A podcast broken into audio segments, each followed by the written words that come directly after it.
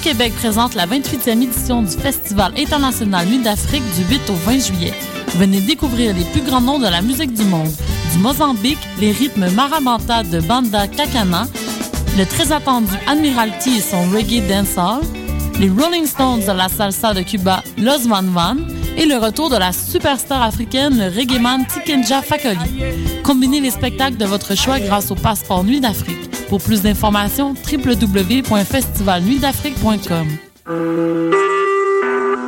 Vous écoutez Choc pour sortir des ondes.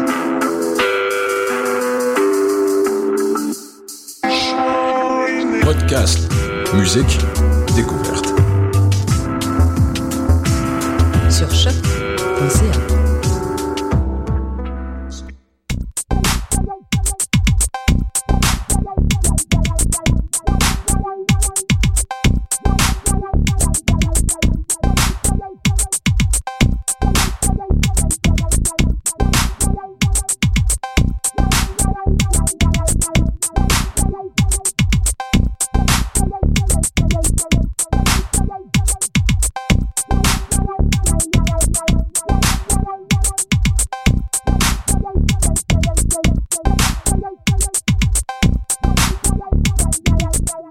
Mesdames et messieurs, bonjour. Les popeux, c'est un plaisir de vous avoir sur les ondes avec nous aujourd'hui, en ce magnifique mercredi. Qu'il est bon de te retrouver, toi, popeux, euh, à cette 38e émission de Pop en stock?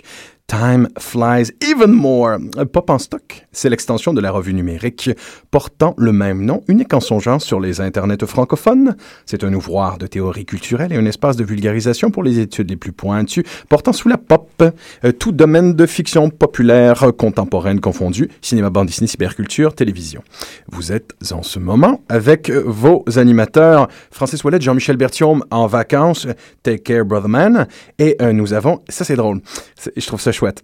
Euh, on a évidemment le créateur de Pop en Stock et euh, le collaborateur le plus régulier, Antonio Dominguez-Leva, euh, le docteur Zayus de la culture pop pour les, pour les, pour les intimes. Finalement, oui, on, on, pourra parler de Zayus, qui n'est pas la figure purement antagoniste qu'on pourrait imaginer. non, tout à fait, je suis entièrement d'accord avec toi. Et un grand retour de la première émission.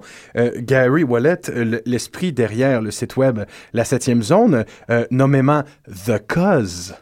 Salut Francis, ça va? Et c'est un plaisir de te retrouver sur la première et la deuxième émission aussi à laquelle tu avais participé mhm. sur euh, Sherlock Holmes.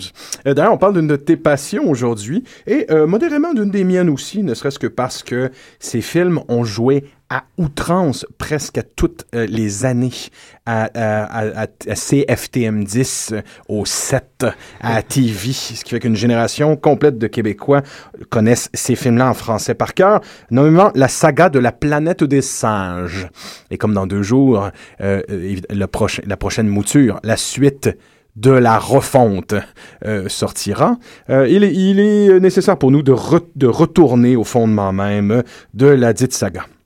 Donc, en toute improbabilité, moi je trouve ça improbable en fait, plus qu'improbable, euh, la saga continue, recommence, relie et renoue avec euh, ses premiers thèmes si euh, les trois premiers films, mais tous les films en fait, mais tout particulièrement les trois premiers à l'époque dans les années 60, euh, étaient des films qui parlaient d'angoisse bien contemporaine, entre autres reliées à la science, la peur euh, du nucléaire, de la guerre et de l'oblitération aux mains des hommes.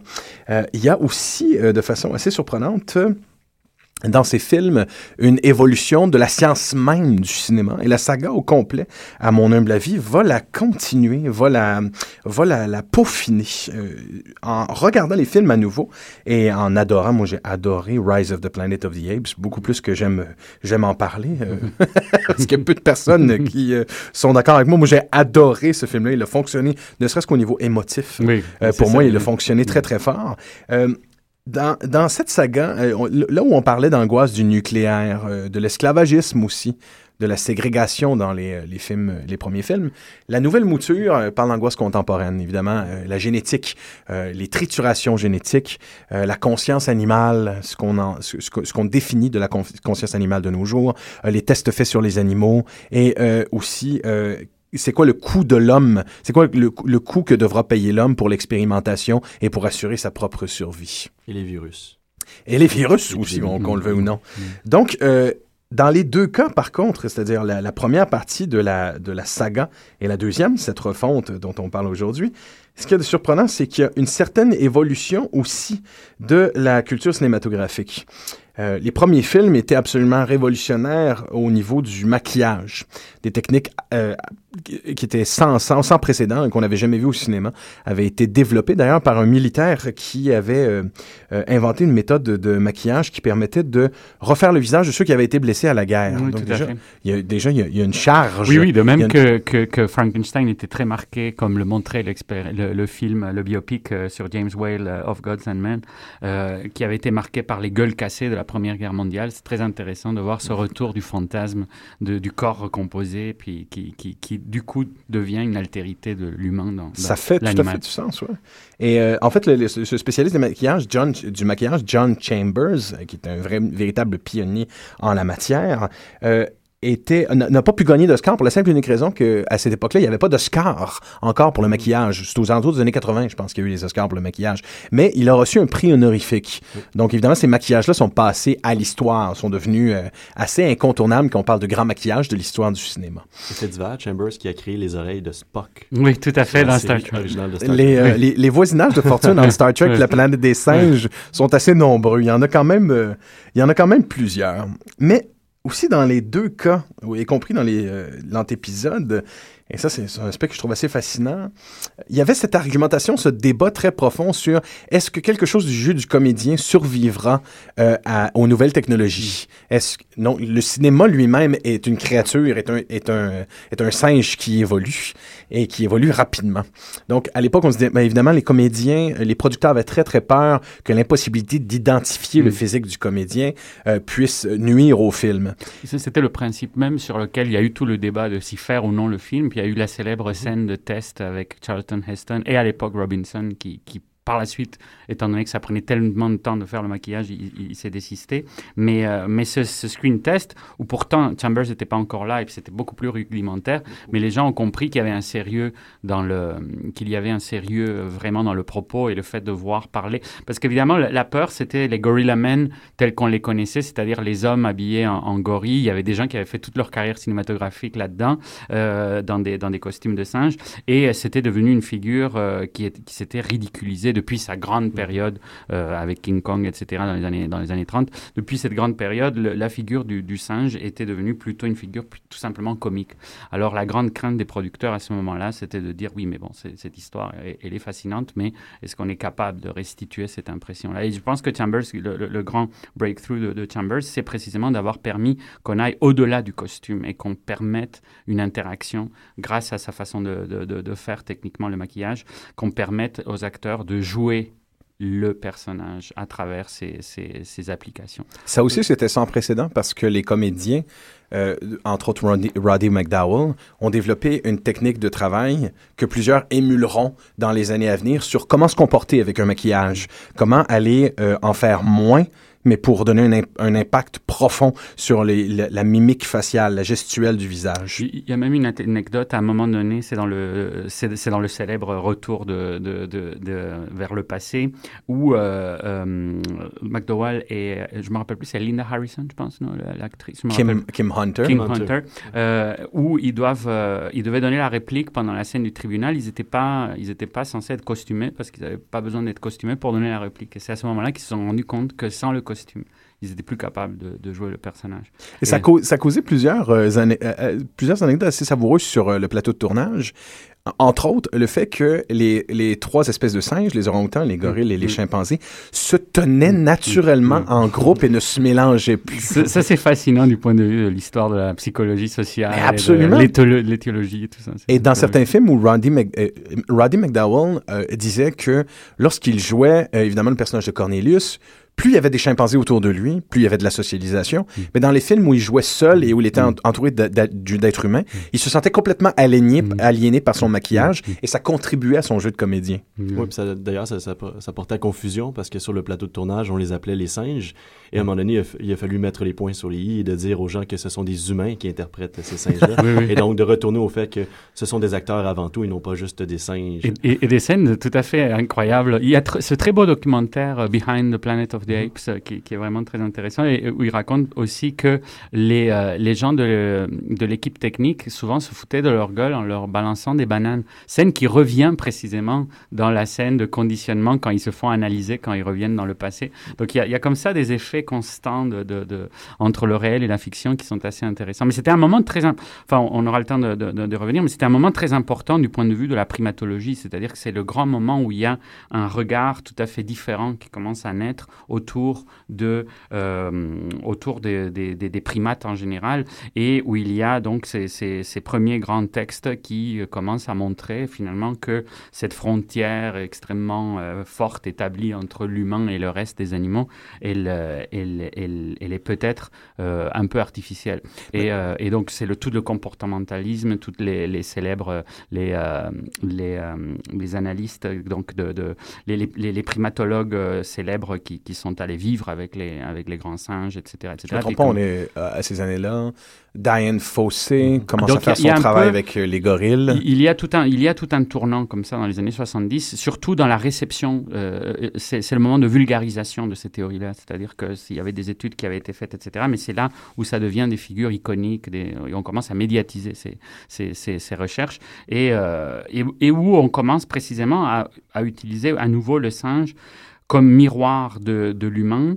Euh, et euh, il y avait des théories qui voulaient en faire des, des animaux très dangereux, euh, de, très possessifs, très territoriaux, etc. etc. Donc c'est un imaginaire qu'on retrouve dans le film aussi. Mais précisément, il y a aussi ce regard, au contraire, où, où on commence à montrer que finalement, ce n'est pas comme ça, que ce n'est pas des killer apes, et que au contraire, c'est quelque chose de beaucoup plus euh, euh, basé sur euh, l'empathie, une approche très, très, très différente. Et je pense que le film, il- il- la, la série de films est- se situe tout à fait dans ce tournant du regard vers le vers l'autre. Outre évidemment les, les- les connotations raciales, etc., dont on parlera, mais, mais, mais du point de vue littéral par rapport à la façon d'envisager le rapport entre les humains et les primates, je pense que c'est un tournant.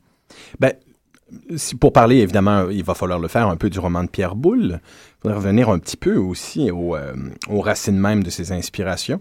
Il désavoue complètement King Kong comme inspiration d'ailleurs. Il, est- il, est, il, est profondé, il a été profondément tanné à l'époque qu'on associe euh, euh, l'idée de son roman à, à King Kong, mais en le relisant un peu plus tôt cette année, euh, je faisais de la recherche, évidemment, c'est- aussi l'auteur en, en 1952 du, du pont de la rivière Kwai, donc deux grosses adaptations cinématographiques pour lui. Il est très documenté, Pierre Boulle, sur le web, et je, je lisais euh, les inspirations potentielles euh, de son roman, évidemment, les animaux euh, dénaturés de Vercors qui attendaient dans ma bibliothèque depuis des années et que je croyais D'ailleurs, euh, ça, ça, ça, ça- ça va avec ce que tu dis, que je croyais un ouvrage anthropologique. Je ne croyais, je ne connaissais, je ne connaissais pas Vercors et je pensais que c'était un ouvrage anthropologique et de me rendre compte que c'est une fiction et que dans ce roman de 1952, il y a les prémices et les bases euh, de façon assez forte. Là. Euh, si on retire le, le- évidemment le, le, le paradoxe il n'y a pas de paradoxe spatio-temporel dans le roman de Pierre Boulle, mais si on, on exclut le voyage dans le temps, euh, c'est très similaire à plusieurs des films et au roman de Pierre Boulle. Euh, La prémisse, il est question euh, d'un chaînon manquant euh, qui est trouvé après certaines explorations au, large de Bornéo. Et cette race qui, qui, qui est une espèce d'australopithèque devient tranquillement, vite, on les appelle les tropies, un intérêt pour des gens de mauvaise foi qui se rendent compte qu'ils ont sous la main une, justement, une main-d'œuvre efficace à domestiquer. Donc, de là, euh, la société se posera la question à savoir si la domestication du, trop- du, euh, du tropie est une bonne idée, euh, où commence la conscience humaine, où commence la conscience de ces singes, et euh, de cette base, euh, à un moment donné, on se rend compte que les humains et les tropies peuvent se reproduire. Ah, Là, ça devient euh, très inquiétant à ce moment-là. Et les bases des derniers films de la série de Planet of the Apes peuvent fort probablement provenir de ce roman-là. Euh, L'idée, le- le- l'espèce de, de d'inquiétude euh, collective euh, que les humains ont de voir tranquillement pas vite les singes devenir leurs égaux, euh, et c'est déjà dans les animaux dénaturés. Fort probablement une, une, euh, une inspiration directe du roman de Pierre Boulle. D'ailleurs, ce, ce, ce livre-là sera adapté au cinéma en 1970, euh, 1970 par Gordon Douglas avec Burt Reynolds Skull, sous le titre de Skull Doggery, euh, qui est surprenamment un film qui ressemble à La planète des, des singes, mais version B sale. Un gros B vraiment pas propre. là. Mais même Mais- auparavant, on avait eu une adaptation, mais similaire, mais c'est pas vraiment dit, de Mole People, dans laquelle les archéologues se, se rendaient dans, Mhm. euh, au milieu de la Terre et découvraient justement une race sous-humaine, mais au-dessus des singes, puis on savait pas trop où les mettre, justement, les situer étant le chaînon manquant ou peut-être une évolution hâtive. Oui, oui bah, c'est- un mythe qui a, qui a été très, très, très, très important, l'idée du, du- pendant tout le 19e, etc., l'idée de, ça revient beaucoup dans la fiction populaire, le, le chaînon manquant, et sur lequel on projette toutes sortes d'angoisses, parce que finalement, ce qui est assez intéressant, et c'est là que reprendra le débat euh, Pierre Boulle, c'est l'idée de euh, quelle, quelle conclusion tirer euh, du, du darwinisme. C'est la tentative de comprendre, d'acclimater le darwinisme dans un discours sur la société humaine, la place finalement, toute la question du choc de situer l'homme dans la descente, comme, comme, parce que c'est jamais écrite comme tel chez Darwin, mais c'est comme ça que la vulgarisation scientifique le présente, cette sorte de descente euh, extrêmement euh, honteuse pour les victoriens de l'homme comme euh, parachèvement de la création, etc., etc., et puis finalement de le ramener à un statut non seulement animal, mais de le rapprocher de cet animal qui avait toujours, depuis des millénaires, inquiété et suscité une sorte de euh, amusement craintif de la part de l'homme qui est le, le singe. Et, euh, et donc, en fait, de se voir ramener à ça, ça a produit beaucoup de... Beaucoup de, de- tout, un imaginaire autour de, autour de ça. Tout d'abord, qu'on va retrouver chez Boulle, l'idée d'une euh, éventuelle rivalité. Parce que ça, c'est une des lectures dans le darwinisme social, qu'on dira la, doctrine qui essaye donc de, se baser sur le darwinisme pour tirer des théories sociologiques. Euh, il va y avoir l'idée qu'il y aurait eu éventuellement compétition, et très concrètement sexuelle, euh, entre les hommes et les, singes. Il y a comme ça une célèbre statue du milieu du 19e siècle où il, y a, un gorille qui vient de ravir une humaine, et évidemment dans des buts euh, totalement lubriques. Et bon, c'est un peu le sujet de mon prochain livre, L'amour singe d'ailleurs. J'en profite pour, euh, pour plugger ça. Oh, Mais- très, très mais, euh, mais, euh, mais donc, euh, il, y a cette, il y a cet imaginaire d'une- rivalité. Il y a aussi dans le darwinisme, dans le darwinisme social l'idée que euh, l'évolution peut aussi être une dévolution, c'est-à-dire l'idée qu'il se pourrait que ce qui a porté vers l'humanisation puisse emmener vers une dégénérescence. Et c'est un peu ce qu'on voit d'ailleurs euh, dans, dans, dans, dans Boulle et, dans, et dans, dans, dans les films, c'est l'idée que non seulement les singes ont pris le, le dessus, mais c'est parce que les humains, eux, ont perdu leurs qualités euh, qui, qui en font précisément comme le centre de l'imaginaire humaniste, etc. Ils ont perdu notamment le langage et euh, la, la- la capacité de symbolisation. Et donc, ils sont exclus du régime symbolique. Donc, alors que c'est les singes qui, eux, accèdent à ces fonctions supérieures de l'esprit, etc. C'est des législateurs, c'est des scientifiques, etc. Donc, dans cette, euh, ce, que, ce que Boulle fait, c'est reprendre le débat du, du darwinisme euh, après les expériences traumatisantes de la guerre. Bon, évidemment, il avait écrit aussi ce, ce récit sur, euh, sur, le- sur le- un camp de prisonniers, et- etc. Mais euh, je pense que ce qui est plus sombre dans, dans, dans, dans le regard que peut avoir Boulle sur cet imaginaire darwiniste, c'est évidemment à la fois l'expérience de la Deuxième Guerre, l'internement, les camps, etc., et aussi euh, la bombe atomique. Et euh, ce qui va être renforcé dans le film, beaucoup plus que dans le, que dans le, que dans le roman. qui est, qui est en filigrane dans le roman, en fait. Mhm. Plusieurs éléments du roman sont là, mais en filigrane. Euh, par exemple, on sait, c'est évident, comme tu disais, l'idéal da- darwinisme est venu se conjuguer avec, évidemment, le, le feuilleton d'aventure qui prend une toute nouvelle forme dans, dans ce cas-ci. Mais lorsqu'on lit le, roman, on se rend compte que Bull a, joué beaucoup plus d'une métaphore pour critiquer l'humanité que d'un véritable conflit euh, qui pourrait être représenté historiquement. Je veux dire, c'est une planète euh, fantasmée où euh, l'humanité a évolué, où une- une- une humanité parallèle provient du singe et a arrêté en quelque part au singe, ou du moins le singe était accédé à l'intelligence sans permettre à l'homo sapiens de se lever. Mais là où ça devient intéressant, c'est que ces singes un peu comme dans un épisode de Star Trek où un accident arrive sur une planète qui ressemble étrangement à la Terre et une société parallèle au complet a évolué à partir de là. De, ce sens, quand on lit les romans de Pierre Boulle, on est dans un épisode de Star Trek beaucoup plus que dans de la science-fiction contemporaine euh, telle qu'on pourrait l'avoir aujourd'hui là, euh, avec les expériences génétiques. Là où ça devient intéressant, c'est que les, les, les singes conduisent des voitures, ils portent des complets, ils, euh, ils ont, euh, ils, euh, ils jouent au golf.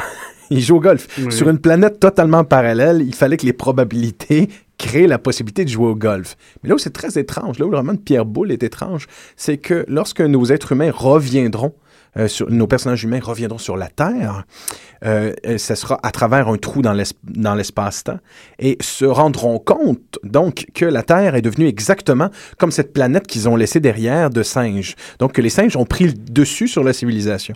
En ce sens, la fin très cryptique pour plusieurs du film de Burton en 2001 prend sa racine là. Euh, li- ce qu'on a dans, dans, dans, dans 2001, c'est pas un paradoxe spatio-temporel, c'est simplement que nos personnages sont revenus dans un futur où les singes ont pris le dessus et on fait la réplication d'une histoire qui est celle des êtres humains, d'où le, le, le, buste de Thaddeus qui est en tout, qui est en, qui, qui trône, euh, qui trône fièrement comme Abraham Lincoln. Tout le monde s'est dit qu'est-ce qui s'est passé? C'est un monde parallèle Non, c'est pas un monde parallèle, c'est exactement ce qui s'est passé dans le roman de Boule. Les singes ont pris le dessus de la société humaine et ont, émulé, comme si nous étions en quelque part des dieux et des ancêtres euh, qu'ils ont oubliés depuis. Donc c'est là que une innovation et deux innovations et deux idées dans le film original euh, viennent donner tout un nouveau souffle à la saga. Mais, mais tout à fait. Et pour rester dans ce que tu viens de dire sur Boule aussi, je pense que dans Boule, il y a le lancement du mythe, parce que c'est véritablement un mythe qui va être construit autour de, autour de la planète des singes.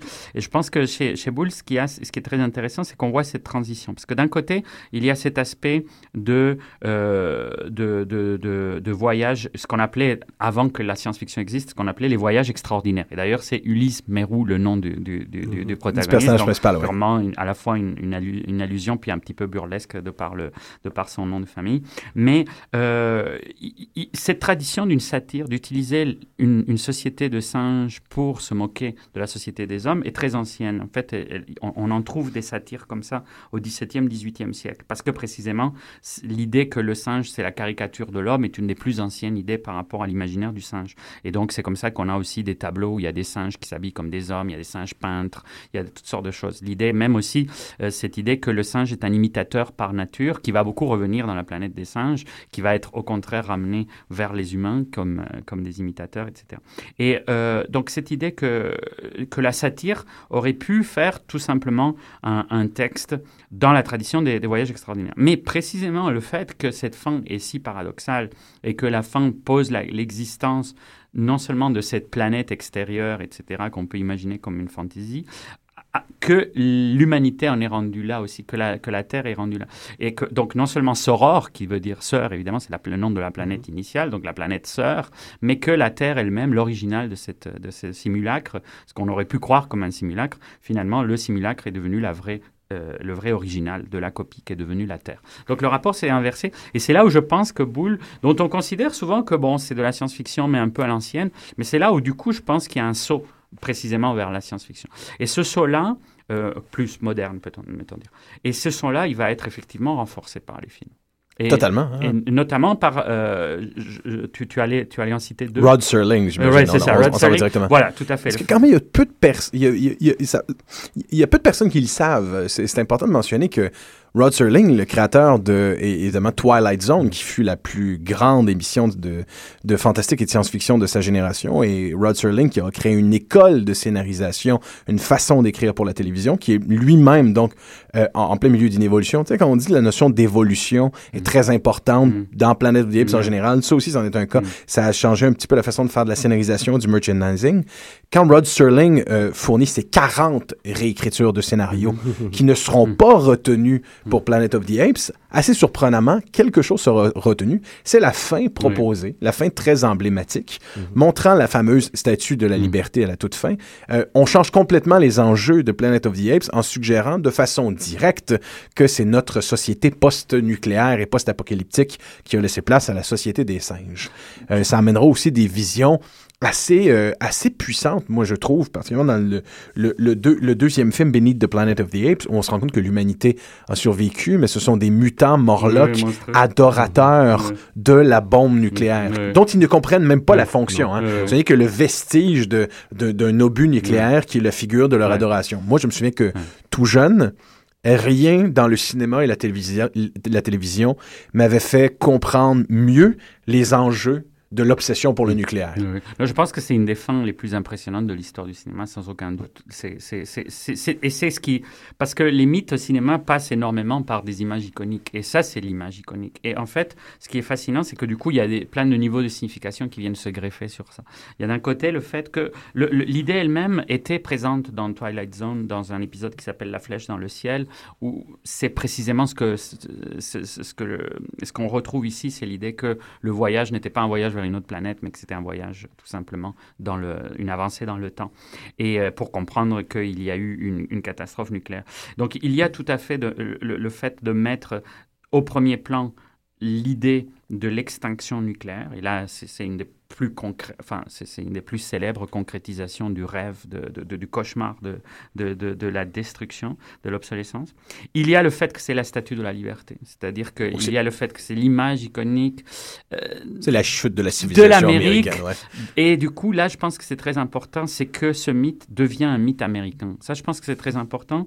Et d'ailleurs, je ne sais pas ce que les Français auraient fait avec le, avec le roman de Pierre Boulle, parce que finalement, le roman de Pierre Boulle, dans la tradition française, c'est un peu comme, bon, c'est c'est comme une acclimatation de certains thèmes de la science-fiction, etc. Alors que la France avait énormément produit de science-fiction historiquement avant que ce soit un tournant américain du genre, à l'époque des pulps, précisément dont Sterling va s'inspirer, de toute cette génération dont, avec laquelle il travaille, Bradbury, Charles Beaumont, etc. Mais euh, le livre de, de Boulle était une sorte d'excentricité, alors que ce mythe devient américain et en devenant américain, il se transforme complètement. Moi, je pense que c'est là où, vraiment la planète des singes devient un mythe, c'est par son américanisation.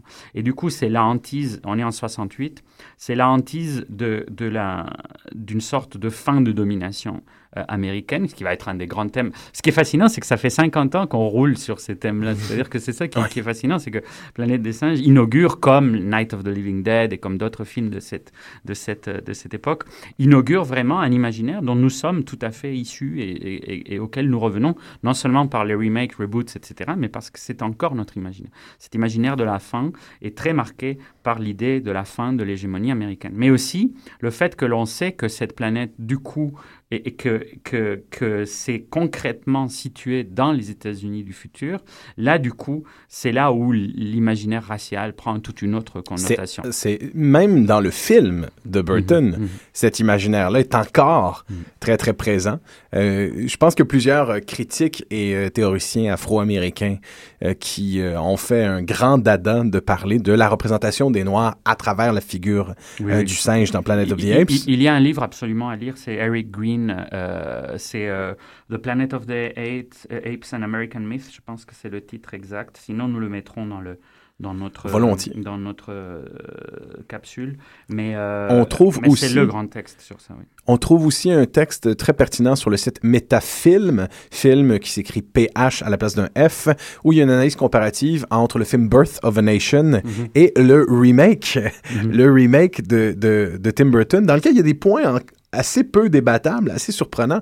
Euh, dans, euh, dans son remake, dans Planet of the Apes, la, race dominante est évidemment le chimpanzé blanc. Euh, la race des sages est l'orang-outan tout aussi blanc et vaguement oriental. Et évidemment, euh, tout ce qui est afro-américain dans son, dans, dans son apparence, nommément les gorilles, sont relayés à des, à des travaux physiques. Non, euh, et sont- et c'est une caste évidemment de serviteurs, même encore dans le film de, de Burton. Et euh, ce, que, ce qui devient intéressant, c'est que dans le film de Burton, c'est le soulèvement de, de, de la race des gorilles qui cause les tensions euh, raciales au, sein même des, euh, des- de, de la société des singes. Donc, il y a beaucoup de monde qui ont vu justement la montée des tensions euh, de, entre, les, entre les gangs, entre la, la, la culture noire afro-américaine et la culture blanche. Mais déjà, dans les films originaux, c'était un thème qui était déjà présent. Oui, oui, Dans absolument. Escape of the Planet of the Apes, on, voit le, le- évidemment le balbutiement de ça, mais dans Conquest of the Planet of the Apes, fait presque littéralement référence au, au race riots et aux conflits raciaux qu'il y a dans la rue à ce moment-là. Oui, C'est intéressant justement de voir que les films ont pris vraiment euh, ce point focal qui était la disparité des races, puis en ont fait un point important dans les films, alors que Bull disait strictement dans, dans son livre que c'était pas coulé dans le béton qu'un chimpanzé devenait euh, un scientifique ou qu'un orang-outan devenait administrateur. C'était que dès la naissance, tu pouvais devenir ce qu'on voulait, mais que euh, socialement parlant, c'était juste euh, une ligne directrice qu'on se rendait effectivement en, en tant qu'orang-outan vers l'administration. Qu'en qu'en tant que gorille, on pouvait être administrateur, mais on aimait mieux être des des euh, des bras. tu sais, des- Et les films ont laissé complètement tomber ça. Jusqu'au film de. Burton, ils ont conservé ça. Il aura fallu finalement euh, le Rise of the Planet of the Apes pour changer ce canon-là un peu en donnant à- gorilles que une fonction différente. Mais je pense que ça s'en vient, les, les stratifications dans le prochain. Enfin, j'ai- j'ai- On dirait- je pense on que dirait ça la- va la être un des grands enjeux. De, de Ça va en venir, mais je pense que ça va créer aussi une espèce de, de conflit Mm. à l'intérieur du groupe, justement, de dire que c'est pas parce que je suis un gorille que tu dois me pré- prétendre que je vais être un guerrier. Et en fait, c'est c'est assez fascinant parce que Pierre Boulle est dans une tradition humaniste et dans une tradition qui finalement remonte précisément aux satires des Lumières, genre Montesquieu, les lettres persanes, etc., etc. Et, euh, et, et- et il est dans un certain universalisme et c'est beaucoup plus l'idée, l'homme et, la fable, la tradition de la fable de millénaire de les animaux comme miroir euh, de, de- de l'homme, etc. Et alors que euh, en s'américanisant, le mythe devient euh, totalement un- une icône appropriée par les États-Unis comme une image de la Ouais. nation américaine. La paranoïa aussi, hein, qui Ouais, vient tout à fait. Et c'est ça qui est, qui est assez fascinant. Et, et c'est très intéressant du point de vue de l'histoire de la culture pop en général, parce qu'on voit que finalement, il n'y a jamais une simple appropriation d'éléments d'une autre culture, etc. Il y a toujours un élément va être pris parce que il prend un- quand, il, quand il est repris dans une autre culture, ça prend un sens automatiquement différent. Et dans, de- dans cette idée que ça devient une fable euh, états-unienne, elle, commence à véhiculer tous les fantasmes am- américains. Et euh, c'est ce que Green met beaucoup en, en- en- en l'accent. Il fait beaucoup l'histoire de, euh, de ce parallélisme. C'est-à-dire que bien avant Planet of the Apes, le, film, euh, cette idée que l'esclavage... Bon, premièrement, l'idée raciale que les, euh, les Noirs, comme dans, l'imaginaire euh, précisément tel qu'il était représenté, euh, sont des figures plus proches du, euh, du singe que le blanc. Ça, c'est vraiment Vox Populi dans l'imaginaire des pionniers américains euh, de l'époque de, de, de, de- l'esclavagisme.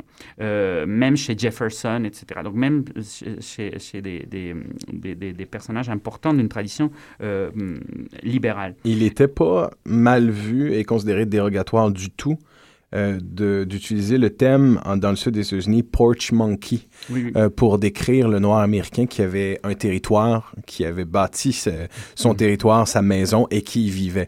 Évidemment, voir un Mm. blanc se bercer sur sa chaise, Oui, sa chaise berçante, fumer, fumer sa pipe et manger un morceau de melon d'eau.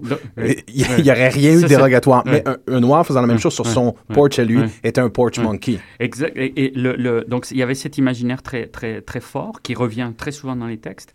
Il y a encore une autre application du darwinisme social qui est quand même le socle de, de tout ça.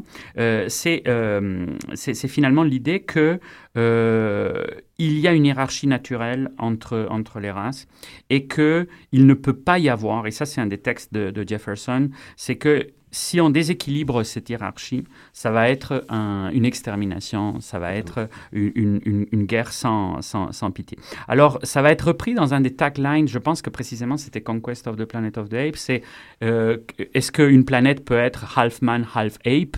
Et ce terme-là, c'est le terme qu'avait adressé euh, euh, par rapport à l'esclavage, je pense que Lincoln, est-ce qu'on peut vivre dans une, dans une nation qui est moitié esclave, moitié euh, maître. Et finalement, donc, le parallélisme était absolument évident dans, dans, cette, dans cet imaginaire. La, la- la thèse de Green, c'est que la série de Planet of the Apes, euh, qui commence déjà avec une conscience sociale, parce qu'il y a Sterling, qui a déjà une énorme tradition de, de, confrontation sociale. euh, libérale, humaniste, etc., contre le macartisme et tout ça, Avec dans les The fins. Zone. avec les fins de ces épisodes qui sont généralement très très sombres, Oui.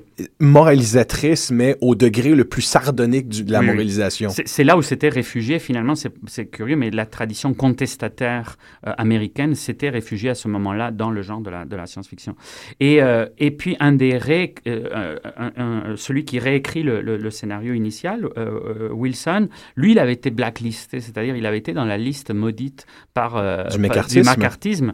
Donc, on est tout à fait dans cette tradition de la gauche, de la gauche hollywoodienne. Et on la sent au cœur même des films, soit dit en passant, euh, là où il y a des, euh, des scènes qui se passent en cours Oui, et où les singes sont accusés, euh, où les singes accusent des hommes, on sent cette espèce d'angoisse du mécartisme Et d'avoir été accusé. Dans de, le documentaire Behind the Planet of the Apes, c'est intéressant, ils ont fait le montage en parallèle entre le moment où Wilson passe devant la commission des activités anti-américaines No et le trial du premier Planet of the Apes. Ah oui, parce qu'évidemment, et, et c'est ça qui est fascinant, c'est que évidemment, il n'y a pas l'innocence là derrière, parce qu'après, les gens se disent, ouais, mais pourquoi est-ce qu'on va chercher midi à 14h, etc. D'ailleurs, dans le même documentaire, on voit Zanouk qui dit, moi, j'ai jamais voulu faire un truc politique, euh, c'est peut-être eux qui voulaient, euh, les scénaristes ont essayé de mettre un message cryptique, etc. Et là, ça montre aussi à quel point ça a toujours été la game de Hollywood de faire cette sorte de compromis entre entertainment et puis une véritable guerre idéologique qui continue de nos jours entre vraiment des traditions euh, améri- de, de, de, de, de l'idéologie politique américaine et de la mythologie politique américaine très très contrastées. Mais donc dès le premier film, il y a cette volonté-là de transformer euh, le, le texte de Boule en une réflexion sur l'Amérique des années 60 et sur les craintes essentiellement de l'Amérique des années. euh, Donc les civil rights qui venaient, le Civil Rights Act venait d'être signé quatre ans auparavant. Euh, il y avait eu euh, les, les, les, les, riots de Watts. Il y avait eu énormément de choses. Le, le pays était extrêmement divisé. C'est-à-dire qu'en fait, c'est beaucoup plus ça parce que bon, on pense beaucoup 68, mai en France, etc. Mais aux États-Unis, ça a été surtout ce monde de la division qu'on voyait encore pour revenir à Romero qu'on citait tout à l'heure. Mais c'est vrai qu'on retrouvait au cœur aussi de l'imaginaire du zombie. Qu'il va y avoir des, des parallélismes d'ailleurs intéressants entre, entre les deux, ces deux mythes qui reviennent en force maintenant.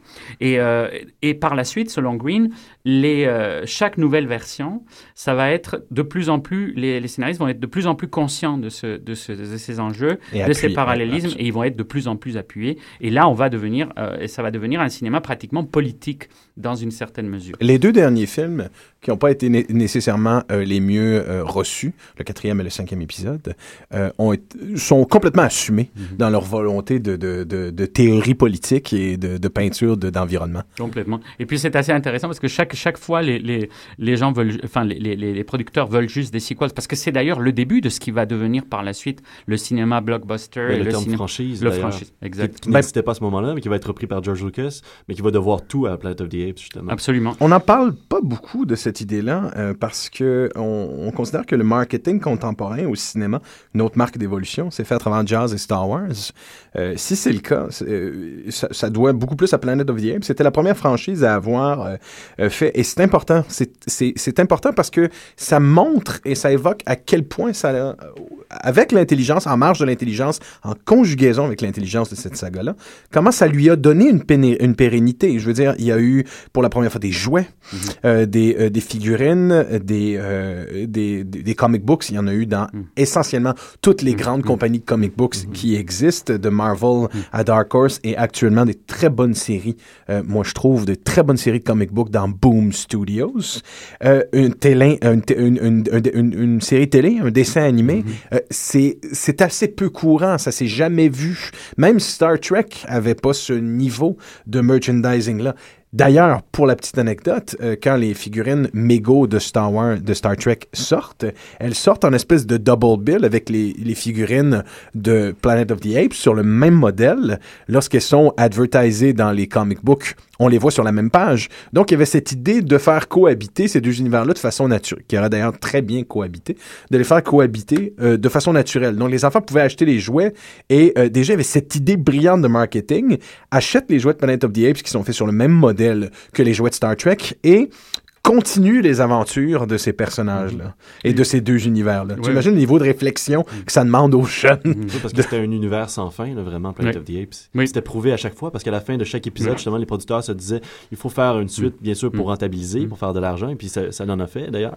Mais en même temps, c'était c'était rendu au point où ce que c'est une évidence même. Il y avait une continuité, ça pouvait continuer. Et, et il fallait à chaque fois, puisque le- la fin du premier avait été tellement impressionnante, c'est Mhm. devenu un des, une des marques d'identité, un des signes d'identité de la série, que chaque fin est une sorte de twist, est Un quelque punch, chose- hein. un punch, quelque chose qui nous oblige. Bah, le deuxième, c'est quand même hallucinant, puisque c'est Charlton Heston qui avait demandé à ne plus paraître et qui voulait en finir avec l'idée de franchise. C'est assez intéressant, parce que tout ça est très ironique, parce que pour nous maintenant, c'est clair que ça a ouvert la voie vers ce nouveau cinéma hollywoodien, etc., très, très, très axé sur le marketing. Mais, euh, mais Heston, de la vieille école, etc., voulait quelque chose de plus épique, de plus héroïque. D'ailleurs, quelqu'un qui est d'une tradition beaucoup plus réactionnaire. Ce qui est très intéressant, c'est qu'il a été fasciné par ce projet dans un tout autre imaginaire. Et ça, c'est- assez, c'est assez, c'est assez beau de Hollywood finalement, l'idée que on puisse avoir un projet comme ça qui est a priori en Europe aurait été connoté immédiatement comme un projet d'une gauche, etc., etc., et d'avoir quelqu'un comme Charlton Heston Absolument. qui embarque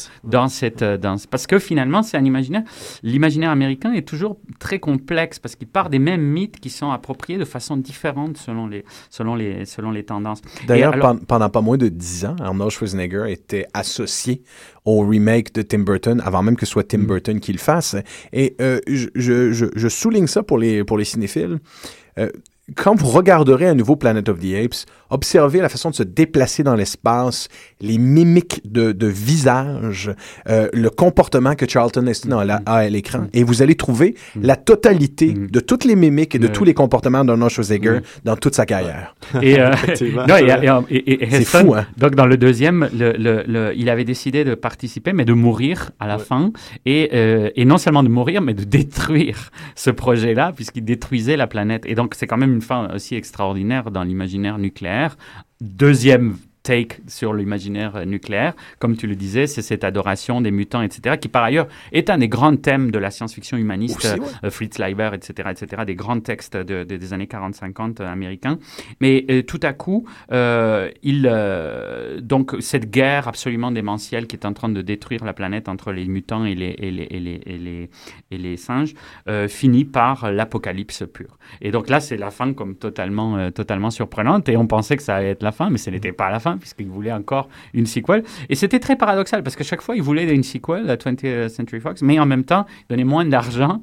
À chaque fois, il voulait comme faire plus d'argent avec moins de choses. En même temps, les scénaristes se radicalisaient dans leur vision. Donc, c'est assez intéressant de le voir, l'évolution un peu organique de ce, de ce, de ce projet, parce que c'était très vivant finalement comme, comme, euh, comme scène. Je pense que tous ceux qui travaillaient là-dedans, à la fois certains acteurs qui revenaient, etc., etc., commençaient à comprendre que c'était en train de devenir un véritable mythe euh, américain contemporain.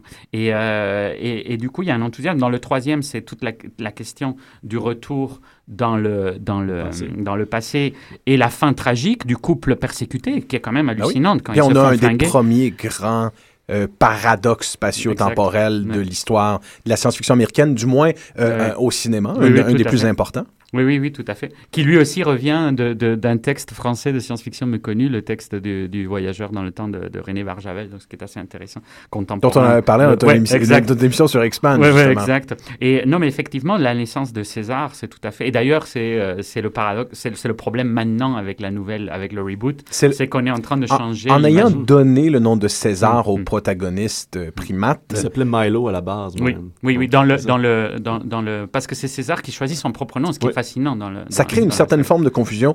Du moins, on peut suggérer, si on veut vraiment considérer qu'il y a une ligne temporelle fonctionnelle dans cette franchise-là, maintenant avec les, les deux, euh, les deux euh, antépisodes, faudrait peut-être considérer que ce n'est qu'un beau hasard qui fait que le singe décide de s'appeler César et qu'il n'est pas le César des films précédents. Mais essentiellement, il y a quelque chose dans cette ligne, même avec les deux nouveaux films, il y a quelque chose qui fonctionne dans la ligne temporelle. Le paradoxe continue de fonctionner. Euh, il y a- c'est tout à fait possible qu'un qu'un qu'un astronaute n'ait pas. C'est exactement ce qui s'est passé en reboot de- du Star Wars, du Star Trek, pardon, de J.J. Abrams. Euh, c'est l'idée qu'on n'a pas juste avancé ou reculé dans le temps dans un paradoxe spatio-temporel, mais dans un monde parallèle Oui, aussi qu'on a créé, qu'on s'est déplacé dans un univers légèrement décalé. Euh, Il y a la possibilité dans Planet of the Apes dans un film à venir dans le futur euh, que, que, que ce paradoxe-là se répète. On peut le faire. Pour l'instant, les scénaristes ne semblent pas vouloir le faire. Euh, je peux les comprendre. Depuis le début, comme tu le disais tantôt, euh, c'est un, c'est, un délicieux mal de tête que de faire continuer cette franchise-là, Oui, oui, que de la réinventer au niveau scénaristique. Et d'ailleurs, on revient à, à- à l'autre, à Conquest of the Planet of the Apes, qui est à nouveau un tour de force, parce que là, on est dans la progression, et c'est un peu ce qu'on est en train de revivre dans les, dans, les, dans les films actuels. On est en train de revivre la de ce tournant vers la, la, la primatisation de, de, la planète. Et, euh, et donc, dans The Conquest, c'est là où, où l'imaginaire des, des, des Race Riots devient le plus, le plus emblématique, le plus évident. Aussi, l'imaginaire dystopique d'une sorte de société humaine qui est devenue euh, totalitaire, avec des sortes de... de, de qui, qui ressemblent un peu à THX, d'ailleurs, avec Ouais. les personnages en noir, etc. Donc, tout cet imaginaire-là. Et, euh, et César comme véritable euh, figure de leader révolutionnaire, avec un discours final qui avait dû être... Il, il a été censuré à plusieurs reprises. La saga a dû être censurée. Ouais. Et ils ont dû changer un peu les termes parce que c'était... producteur inconfortable hein, avec Ouais. les. Il était euh, inconfortable aussi, puis il y avait eu une erreur de montage aussi sur le fait que à la fin, durant son, euh, son discours, les lèvres ne, ne fonctionnaient Ah. pas avec, euh, avec les paroles. Donc le montage a fait en sorte que c'est des, c'est des images plus éloignées, des plans plus éloignés, pour éviter de voir les lèvres de César.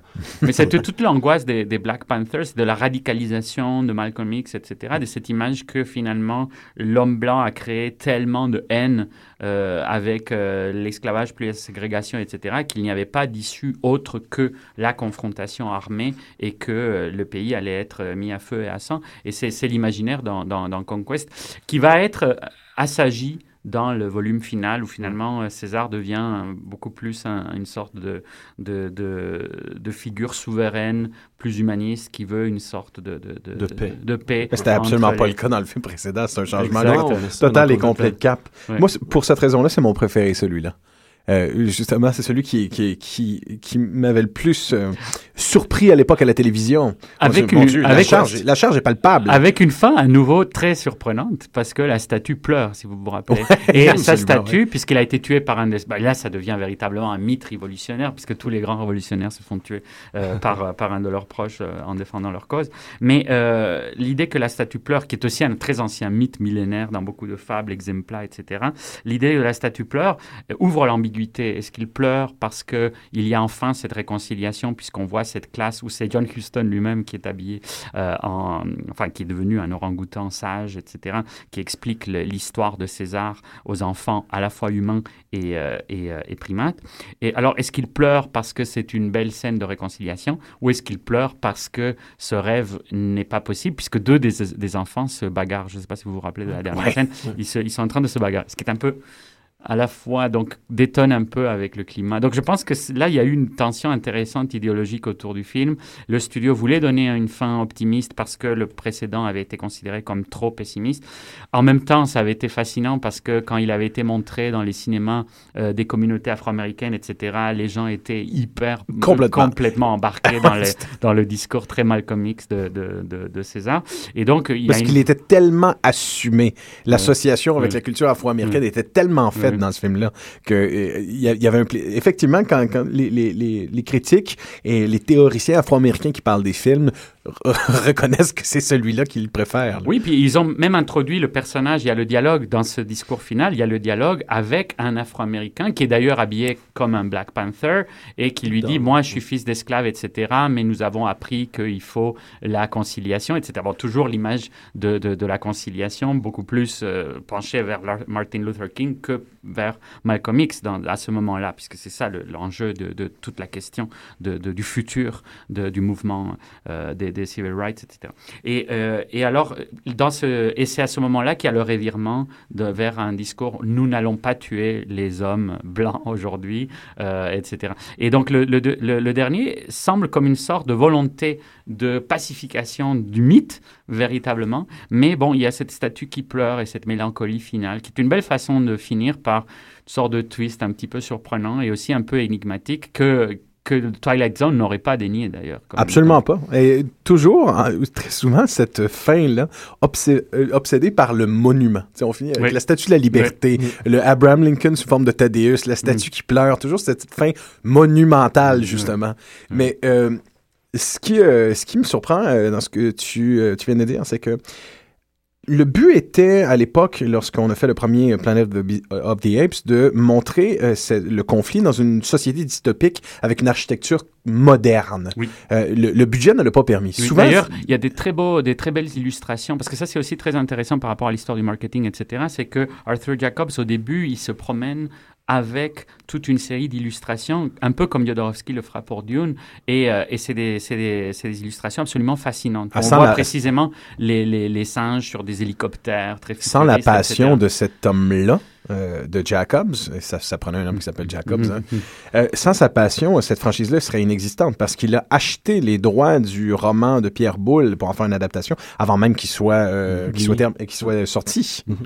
Donc, des- le but, cette idée d'un Planet of the Apes qui se passe dans un monde futuriste, ou non pas dans un monde futuriste, mais un monde contemporain avec une architecture, c'est intéressant parce que là, on va le voir. Le prochain film le permettra. La technologie contemporaine va le permettre.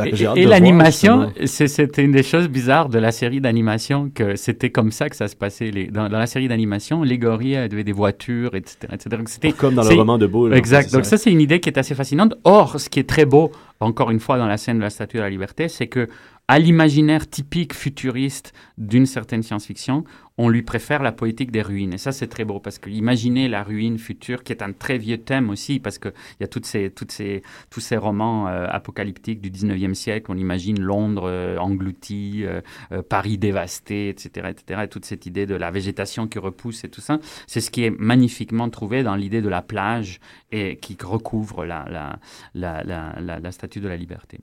Je crois d'ailleurs c'est ce qu'on va retrouver dans, dans, dans la refonte, moi, plutôt. Plutôt que de voir des singes prendre les villes puis d'utiliser nos monuments puis nos, nos, nos véhicules, je crois qu'on va plutôt y aller pour une repousse naturelle à travers tout ça, puis une habitation plus, euh, plus originale, plus, dans le fond, euh, adaptée à- au premier chapitre de la Planet of the Apes, Bah, plutôt que du roman de Bull. Bah, l'idée de la forêt que- qui, qui, dans le trailer est très présente et très belle, cette idée de... Mais là, la wilderness, qui est un des grands thèmes de l'imaginaire américain aussi, c'est la confrontation entre civilisation et wilderness, et l'idée que la wilderness peut toujours reprendre sur la civilisation. Ceci dit, ça avait, ça avait été une des grandes idées des producteurs. Donc, aussi, toujours ce, ce genius in the, le génie dans le système et ce ghost in the machine hollywoodien. C'est précisément quand ils s'étaient dit qu'ils n'avaient pas l'argent pour faire un, un futur euh, technologique.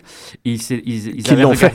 Et ils avaient regardé la Cappadoce, euh, les, ces, ces villages troglodytiques de, de, de, de la Turquie, Mhm. et que là, ils avaient décidé de faire cette sorte de- d'architecture, euh, mais qui en même temps renoue aussi avec des imaginaires américains, parce que c'est un peu les pueblos et tout ça, l'Arizona et tout ça, ce qui va faire enchanter Moebius par ailleurs pour, ses, pour son imaginaire euh, euh, BDique euh, au même moment. Mais- Donc, euh, Tu vois, moi, où euh, cette, là où l'évolution de cette franchise-là me donne un frisson supplémentaire en tant que cinéphile, c'est que, que une des, des plus importantes inventions euh, de l'histoire du cinéma qui appartient au cinéma, ce sera toujours King Kong, à mon avis. C'est- Ça reste un des grands accomplissements de l'histoire cinématographique. Donc, il y a quelque chose de l'évolution du cinéma qui est marqué par la figure simiesque, Oui. donc par le singe. Et euh, l'idée que dans cette nouvelle franchise qu'on est en train de regarder, c'est essentiellement le même comédien qui a prêté ses traits, euh, Oui. Andy Serkis, pour jouer King Kong, la, la nouvelle mouture, et pour jouer l'autre grand singe, c'est-à-dire le singe de la planète des singes. Peu importe c'est quoi son nom, il y a toujours Mhm. un singe révolutionnaire dans la planète des singes. Il y a quelque chose de cette figure-là qui est intimement relié à l'histoire de l'évolution du cinéma aussi. Euh, on le disait tout à l'heure, les, les maquillages, évidemment, c'était sans précédent à l'époque. Mais maintenant, il y a quelque chose dans la façon de montrer le mouvement euh, des singes, dans l'animation en CGI, qui, dans ces films, est beaucoup plus surprenante que dans n'importe quel autre. Parce qu'il y a une humanité, il y a, il y a- il y a- il y a quelque chose d'organique. Pour la première fois, le CGI est, est- est- est vraiment, en ce qui me concerne, organique. Et là, c'est intéressant parce que c'est à chaque fois un défi, et ça avait été un défi pour Chambers par rapport à la question de, de- de réinventer le maquillage euh, du cinéma fantastique. Ça avait été une des rares choses vraiment intéressantes du film Burton. de Tim Burton, l'idée de, la- de, de s'inspirer des mouvements euh, vraiment observés. Et, de, et donc là, c'était beaucoup plus l'idée d'une sorte de mimésis de qu'est-ce que, comment ferait vraiment les primates dans cette situation. Et on pourrait À ce dire niveau-là, que... le film était assez exceptionnel, Ouais. en fait. Oui, mais c'est de, de justement dire que oui, il y a une évolution, mais on garde les aspects logiques puis nécessaires, déjà quand même assez utiles chez le singe de pouvoir utiliser ses quatre membres pour, euh, pour se déplacer, aller plus vite, aussi sauter. Donc, À la limite, ça, c'est un, c'est une idée que le film de Burton aura permis Oui. de récupérer dans les films actuels. Oui, exact. Non, tout à fait. C'est le pont d'ailleurs. Je pense que c'est là où. Mais, mais c'est vrai que ça pourrait être intéressant, mais on n'aura pas le temps. Mais c'est vrai que l'échec finalement esthétique du film de Burton est aussi intéressant. Pourquoi finalement? Alors que euh, ça aurait pu être une sensibilité tout à fait celle de Burton qui aurait pu connecter avec ça et que c'est un fan absolument de. Mais, mais est-ce qu'il n'était pas plutôt euh, fan de l'aspect plus euh, infantilisant du mythe dans le côté, euh, dans, dans ce rêve un peu de, de, de- du merchandising, etc. Alors que le cœur, il est beaucoup plus proche du reboot actuel, c'est-à-dire que le cœur de ce projet, il est beaucoup plus dans la fable originale, euh, existentielle, etc., etc. Et que, et que finalement, est-ce que dans Tim Burton, il n'y avait pas tout simplement le cinéma blockbuster américain tel qu'il Oui. est devenu, un peu soulless, un peu sans âme, oui, avec beaucoup de moyens, avec beaucoup de choses, etc., mais finalement sans un vrai intérêt pour affronter ce qui est quand même le cœur du mythe, qui est toute la question de, de, de, de regarder l'Amérique et les problèmes de l'Amérique. Mais je pense qu'avec Tim Burton, justement, on voulait en faire une fresque d'action, simplement, tout Tout simplement. simplement. Puis alors qu'avec la, la Ouais. refonte, on est plus terre à terre, Ouais. on va traiter des enjeux plus actuels, Ouais. les, euh, les virus, le Il n'y avait aucun H1N1. enjeu. Ouais, ouais. Il n'y avait aucun enjeu dans le film de Burton, Non, en c'est fait. C'est un peu comme ce que si Zanuck avait tout simplement fait la série sans Jacob, sans Sterling, Absolument. sans les autres. C'est un peu, c'est c'est dommage d'ailleurs pour Burton qui par ailleurs a, a fait des fables euh, très intéressantes dans. Mais c'est un des grands rendez-vous manqués, à mon avis, oui. de l'histoire du cinéma Mm. que son remake. Euh, je pense qu'une pression de producteur a dû étouffer Ouais. euh, l'œuvre au complet. Bah, l'esprit, ce que tu viens de dire, l'esprit entertainment, qui était là très clair chez Zanuck, qui était là très clair, mais qui avait été tempéré. C'est pour ça que le Ghost in the Machine, c'est c'est que dès qu'il n'y a plus cette, euh, ces, ces- ces conflits avec des, des créateurs véritablement qui, qui essayent de, de- de travailler avec des figures et de réfléchir autour d'elles, c'est sûr qu'on tombe dans le pur entertainment et dans C'est la pas popcorn mauvais, parce que movie. c'est Bah, c'est toujours, c'est ça. Ouais, c'est Pour ça. un sujet comme celui-ci, qui Ouais. était Planet of the Apes, qui était déjà un maillon faible. Ouais. ça devient un maillon faible. Exact. faible. Ce, ce qui est de surprenant, par contre, il faut revisiter, euh, si euh, c'est une possibilité, euh, le, la- le, le- le remake de, de, de Burton pour une raison. C'est un film qui va euh, emprunter beaucoup aux techniques de cinéma de- d'Akira Kurosawa, euh, qui, euh, qui veut faire hommage au grand maître japonais. Oui, oui, il y a un Et imaginaire visuellement, ouais. c'est assez surprenant. L'imaginaire épique est beau. L'imaginaire épique est beau. Il, ouais. il- il fonctionne Ouais. fort malheureusement. Et ça, euh, je suis catégorique là-dessus. Il faut faire très attention euh, à faire porter euh, sur les épaules musculeuses et chaloupées de Mark Wahlberg l'âme d'un film. J'ai toujours été catégorique que quand il est au centre d'un film, ça peut être risqué une fois sur deux. Petite recommandation étrange en quittant pour ceux qui sont des Planet of the Ape ophiles convaincus et qui ne connaissent absolument pas, probablement pas euh, ce truc-là. J'ai euh, fouillé dans ma vieille collection de comics et il y eut dans les années 90 une rencontre, un crossover au sommet. Euh, je, je, je, je, vous le donne en mille dans la série de comics Malibu entre la franchise de science-fiction Alien Nation, Wow. plus particulièrement connue sous le nom de Futur Immédiat et Planet of the Apes, où les extraterrestres de Alien Nation passent, au lieu d'atterrir sur Terre en 97 et de devenir des gangsters et des policiers, se retrouvent sur cette Terre qui est, qui est euh, habitée maintenant par des gorilles et des chimpanzés. Euh, au, menu, des très belles choses. Entre autres, un, un, chimpanzé euh, ninja qui a des pouvoirs psychiques et qui s'appelle Winnipeg et qui sera qui sera à la tête de la salvation des deux races. Une BD complètement débile et obsédée par, euh, euh, évidemment, le, le post-humain, euh, l'évolution, mais une, une BD qui réussit bien à euh, hommager les deux, euh, les, deux euh, les deux franchises et à les garder dans leur ligne temporelle respective. Ça fait Ça rêver. s'appelle elle. Ape Nation, purement et simplement. Non, ça fait rêver sur toutes sortes de crossovers possibles, puisque tu as le t-shirt de Hulk avec Planet Hulk et Planet of the Apes. On pourrait imaginer toutes sortes de, toutes sortes de Il y a rencontres. du très, très bon fanfiction out there en ce qui concerne Planet of the Apes, euh, particulièrement avec Star Trek, mais le meilleur, c'est avec Battlestar Galactica. Wow. Ça fait un plaisir de vous écouter, messieurs. on, on quitte. euh, D'ailleurs, un petit mot rapide pour vous dire que euh, d'ici deux semaines, euh, pendant quelques mois, Pop en stock deviendra euh, bi, euh, bi euh, mensuel, bi deux fois, donc mm. aux deux semaines. Mais nous serons toujours des vôtres pour couvrir entre autres Fantasia et ce qui suivra. Donc, en terminant, le, le mot, le, le, mot de la fin, Pop alienum nobist est.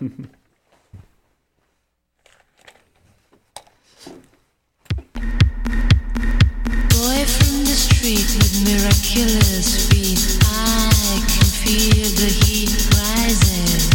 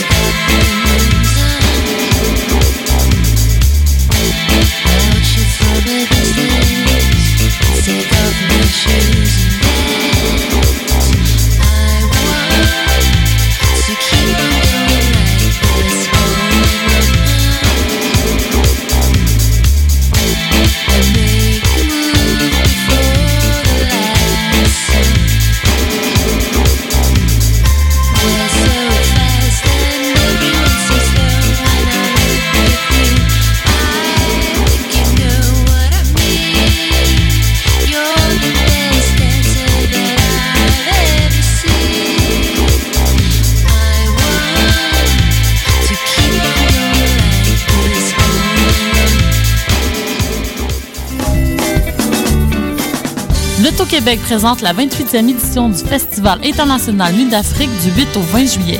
Venez découvrir